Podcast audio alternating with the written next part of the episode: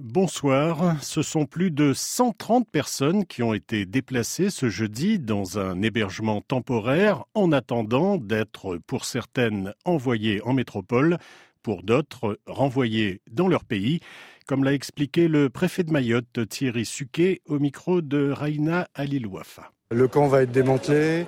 Après, il y a des gens, des hommes, des femmes, des enfants qui vivent dedans. Ils ont le droit au respect. Donc on fait ça euh, quand on est en capacité de mettre à l'abri, de, proposer, de proposer euh, des départs. On a déjà organisé des départs. On va avoir d'autres séries de départs dans les jours qui viennent, soit euh, pour les réfugiés qui bénéficient de la protection de la France, soit pour des gens qui sont d'accord pour repartir, parce que beaucoup d'entre eux s'aperçoivent qu'ils ont été trompés par les passeurs, et pour lesquels on va organiser des retours groupés sous forme de, départ volontaire. Et puis bien évidemment, il y a, même s'il n'y en a pas beaucoup dans ce camp, des déboutés du droit d'asile, des gens à qui la France a refusé sa protection.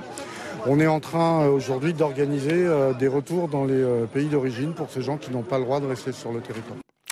En Nouvelle-Calédonie, pas de décision concernant la mise en sommeil ou non de l'usine métallurgique du Nord, l'usine KNS Konyambo Nickel. La direction de l'entreprise a annoncé ce jeudi le report de la réunion du conseil de direction en attendant une série de rencontres programmées la semaine prochaine à Paris. Une attente, on sans doute mal vécue par les salariés et autres sous-traitants. Écoutez le délégué syndical Norman Lecomte au micro de Camille Monnier. Aujourd'hui, c'est très tendu, le personnel est vraiment stressé, ils ne savent pas comment, comment ça va finir. On a été voir la direction en début de semaine pour, euh, voilà, par rapport aux inquiétudes qu'on avait, par rapport aux banques, euh, par rapport à comment ça va se passer pour la suite, comment les gens vont partir, si on part. Même eux, ils ne savent pas comment, comment ça va se passer. C'est la première fois que ça arrive dans la société, ça. Direction l'océan Indien, une immense tache marron clair à l'embouchure des rivières de l'île de la Réunion. Le spectacle est habituel en cas de forte pluie.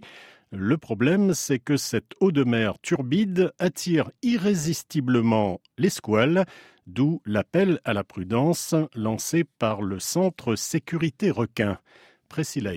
Si la prudence est de mise sur l'ensemble de l'île, le centre de sécurité requin mène surtout une surveillance accrue dans le sud, durement touché par les intempéries. L'eau sale engendrée par les ravines et rivières en crue est favorable au rapprochement des squales près de nos côtes et augmente le risque d'attaque de requins. L'Agence régionale de santé effectue actuellement des tests sur la qualité de l'eau à l'étang salé et à Saint-Leu, où des requins bulldogs ont déjà été aperçus début janvier. Ce mercredi, c'est dans la baie de Saint-Paul qu'un pêcheur en a capturé deux d'un mètre vingt et d'un mètre quarante. Face au réel danger, le Centre sécurité requin rappelle l'interdiction des activités nautiques en dehors des zones vigie-requin renforcées et water patrol. La baignade, quant à elle, autorisée seulement dans les lagons, les zones aménagées et sur les plages équipées de filets de protection. En bref, après une journée de fermeture, les 36 stations-service de la Guyane ont rouvert leurs portes à midi ce jeudi. Les gérants de stations ont finalement obtenu une revalorisation de leur marge par hectolitre de 2,43 euros. On termine avec le carnaval guadeloupéen dans le top 5 des plus beaux du monde, devant celui du Brésil, s'il vous plaît. C'est en tout cas l'opinion d'un magazine spécialisé dans le voyage. Une belle récompense pour les organisateurs et les festivaliers et, qui sait, un nouvel argument pour attirer les touristes. Précision Christelle Martial juste au pied du podium derrière ceux de Cologne, Brême en Allemagne et celui de Notting Hill à Londres en Angleterre qui a vu le jour sous l'influence de la communauté jamaïcaine. Le carnaval de Guadeloupe figure à la quatrième position des plus beaux du monde pour le magazine en ligne Voyageurs du Monde.